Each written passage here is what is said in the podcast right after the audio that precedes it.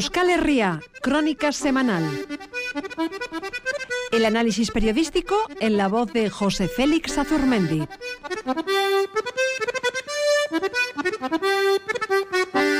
Azurmendi Badio Egunón. Egunón, Eta Urte urte Berrión berdin. y todas esas cosas. Tengo un problema de logística. Que le tienes a Arás lejos. Le tengo a Aras lejos, no tengo el guion y entonces no sé de qué va a hablar usted. Así que de vez en cuando hace Bueno, pues una haré- respiración profunda y yo entro para preguntar por el siguiente tema. ¿Te parece? Bueno, eh, tú eh, dame la entrada que te dé la gana y yo sigo. Muy bien. Así son los maestros. José Félix, adelante. Comenzamos la crónica de Euskal Herria de hoy, 2 de enero. En esta ocasión, Cherra, toca reparar en algo más que en la semana. El nombre ya más o menos establecido era Sabatina, pero bueno, y, y se refería a la semana que expiraba, pero en este caso, evidentemente, estamos en otro escenario. Toca mirar al año que hemos dejado atrás y también imaginar el que empieza. No perder el tiempo recordando lo que nadie tiene necesidad de recordar en relación a la pandemia y sus consecuencias en la vida y la muerte de medio mundo, ni en recordar que sigue aquí y ha venido seguramente para quedarse. El coronavirus ha puesto todo patas arriba y algo bueno se podría y debería extraer de ello. Ha demostrado que vivimos todos en el mismo planeta y que nada de lo que en él suceda nos es ajeno. El confinamiento hizo evidente que se puede atajar el deterioro de la madre tierra, que ha demostrado una capacidad extraordinaria de recuperación, con solo dejar de agredirla, exprimirla. Ha enseñado también que el protagonismo de la mujer es imparable y deseable, Recuérdese si no a la alemana Angela Merkel y a la neozelandesa Jacinta Ardern. Nos ha puesto a pensar en las ventajas de la sanidad y enseñanzas públicas. Nos ha puesto a repensar en la vida y la muerte, en especial cuando se llega a la última etapa. Nos ha animado a replantear el ocio y el trabajo y la escala de valores en nuestras vidas. Lo irreparable debería servir al menos para recordar estas obviedades que sería de paso el mejor homenaje a quienes quedaron en el camino.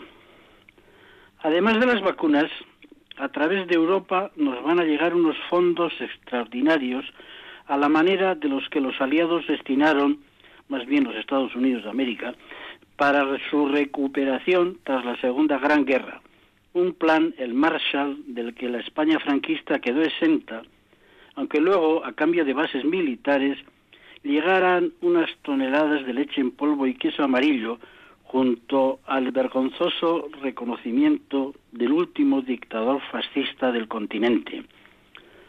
Se trata para la Europa de la Unión de una ocasión sin precedentes, sobre la que se deberá estar ojo a visor para que los beneficios no lleguen como siempre a los de siempre.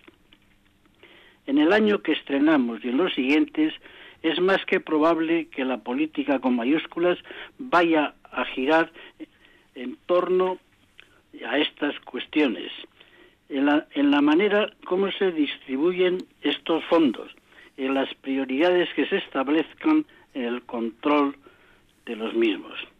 Y aquí Cherra, uh -huh. a falta de guion, te digo que daba un salto y pasaba a paso a una política más cercana y más pedestre, que dice más o menos así. Adelante.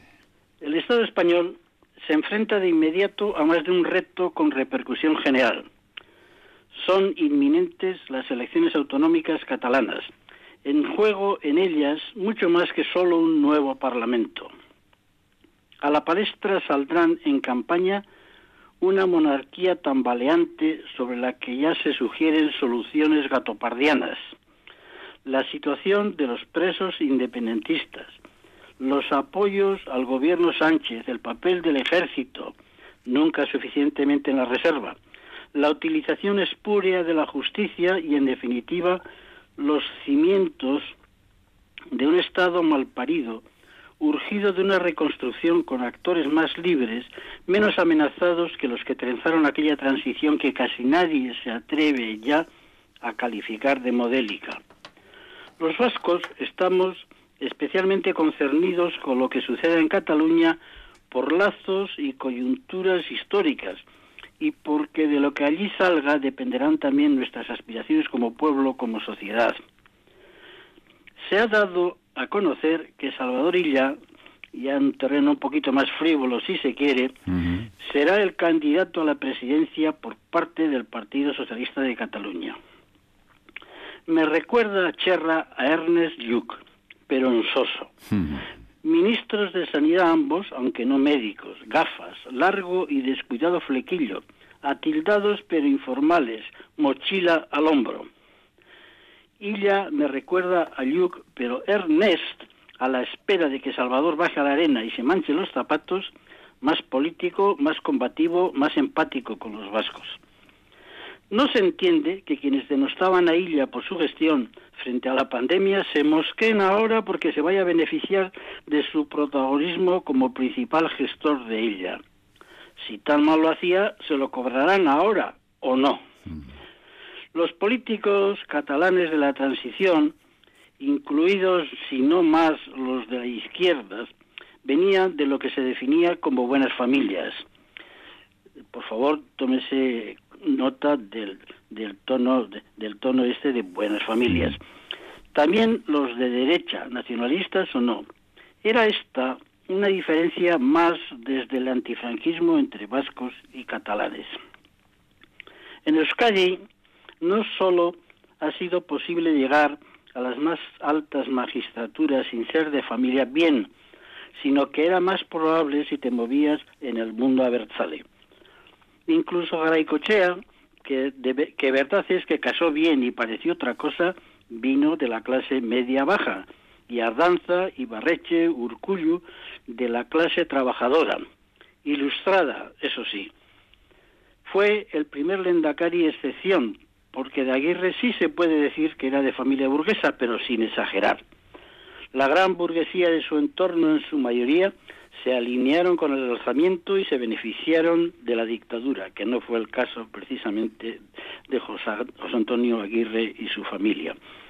En los políticos vascos de la transición había muchos seminaristas, porque los hijos de familias de pocos recursos se educaban en las instituciones religiosas, que los captaban con la esperanza de que entre todos se decidieran algunos a quedarse. Lo que no había en esos tiempos era la paridad de género, que es hoy una realidad por méritos propios, que fue imponiéndose luego lentamente y fruto del combate. No me olvido en esta somera revisión improvisada para la ocasión del Lendakari López. Para él que no se me ocurre otra explicación que las circunstanciales. Y no me olvido de los presidentes y presidentas navarras, cada uno de ellos y ellas de explicación particular e imposible generalización. Y así, después de esta incursión entre histórica y no sé qué más, llegaba al tercer punto, al final, ese, el que normalmente Cherra, recordarás que solía ser distinto de todo lo demás, ¿eh? y, además, pues eso, con, en, principio, con alguna sorpresa. Lo escuchamos. Eh, elijo en esta ocasión, para terminar, una pregunta y una reflexión que aúna lo político y lo profesional, que de alguna manera también ha sido preocupación en estas en estos sábados y sus colaboraciones que hemos tenido a lo largo de estos años, que he oído que son siete. Siete. Muchos han sido. ¿eh? Estamos en el octavo.